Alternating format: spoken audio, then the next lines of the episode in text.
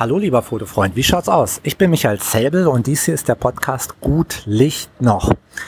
Ähm, vor einem Moment habe ich noch im Zug gesessen, da war es trocken und warm und, und gemütlich und jetzt bin ich hier draußen und es regnet. Es regnet in Strömen, es gewittert, es donnert. Ja, das ist halt äh, Deutschland. typisch deutsches Wetter. Aber was soll's. Ich meine, ich kann mich hier gerade mal unterstellen und einfach mal kurz einen Podcast machen. Denn ich äh, würde gern das Thema, was ich gerade im Zug angeschnitten habe, noch ein bisschen weiter ausholen. Und auch mal hier auf dem deutschen Podcast. Weil gerade im Zug, da ging es darum, da hatte ich einen Fotografen, äh, der einen Kommentar unter YouTube geschrieben hatte. Und da ging es dann darum, dass er, äh, dass, dass es für ihn sehr schwierig ist, eine korrekte Belichtung mit TTL hinzubekommen. Äh, besonders wenn er Modelle beim gegen den Sonnenuntergang fotografiert. So war's, genau. Ja, und ähm, ja, ich glaube, die Lösung für sein Problem war einfach, dass er äh, die Spot-Messung aktivieren muss, weil dann nimmt TTL halt nur die Lichtwerte von diesem einen Spot, den er aktiviert hat. Und wenn er, ich lasse mal den Bus hier ein bisschen vorbeifahren, und wenn er halt sicherstellt, dass dieser Spot, den TTL misst, dass der im Bild auf dem Modell liegt und nicht irgendwie auf dem Hintergrund und auf der untergehenden Sonne oder so, dann klappt es auch mit TTL, auch beim Sonnenuntergang. Das geht. Aber ich denke mal, es gibt eigentlich kaum einen Grund, so ein Sonnenuntergangsfoto mit TTL zu machen, weil das geht äh, schneller und einfacher eigentlich im manuellen Modus. Und dafür habe ich, glaube ich, auch vorhin die Einstellungen erwähnt.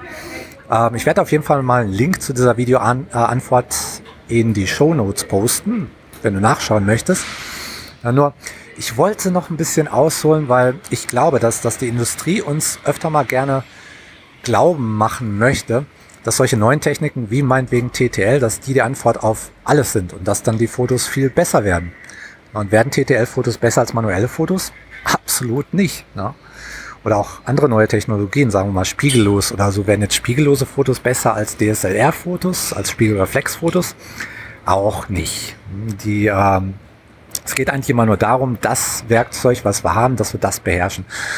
Und äh, da würde ich sagen, dass das manuell einfach immer noch einfacher ist und, und ich sag mal, TTL kann, kann absolut sinnvoll sein. Und das kann wirklich ein bisschen was bringen, wenn ich jetzt ganz schnell äh, Belichtungen machen muss, ohne dass ich Zeit habe, Licht einzustellen. Meinetwegen auf Hochzeiten, wo ich, wo ich sehr schnell spontan fotografieren möchte. Und wenn ich dann mal gucke, was zum Beispiel so ein Fotograf wie Joe Busick, was der mit TTL macht, dann ist das spektakulär. Da kriegt er spektakuläre Fotos mit hin.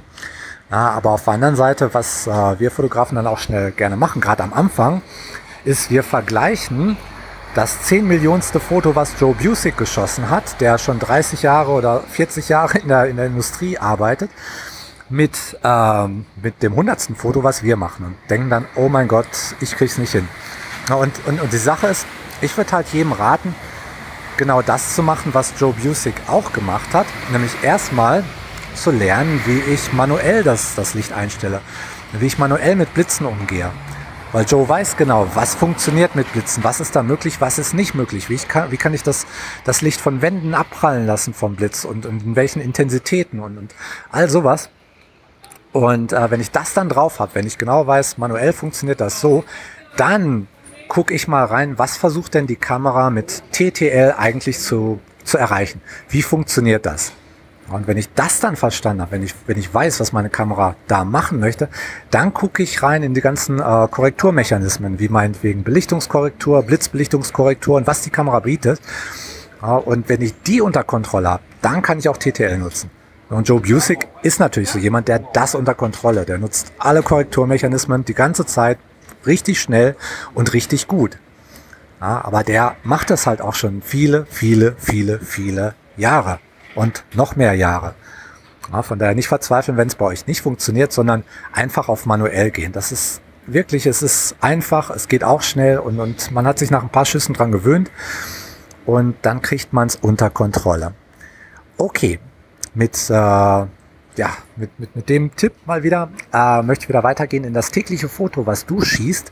Heute sind wir in der Folge 39. Von daher wäre es klasse, wenn du ein Foto machst, was technisch technisch mit der Nummer 39 oder mit der 3 zu tun hat und mit der 9 zu tun hat. Oder aber, weil wir heute gerade bei TTL sind, mach doch einfach mal ein Foto auf TTL. Machen wir heute mal eine Ausnahme, keine manuelle Korrektur, äh, Belichtung, sondern einfach TTL. Du kannst es dann auch gleich wieder löschen, das ist okay. Aber nimm auf jeden Fall die Kamera raus, mach ein schnelles Foto, das wird sich für dich lohnen. Und ich hoffe mal, ich höre dich dann morgen wieder in der nächsten Podcast-Episode, die ich dann hoffentlich wieder aus der Sonne machen kann und nicht hier aus dem Regen.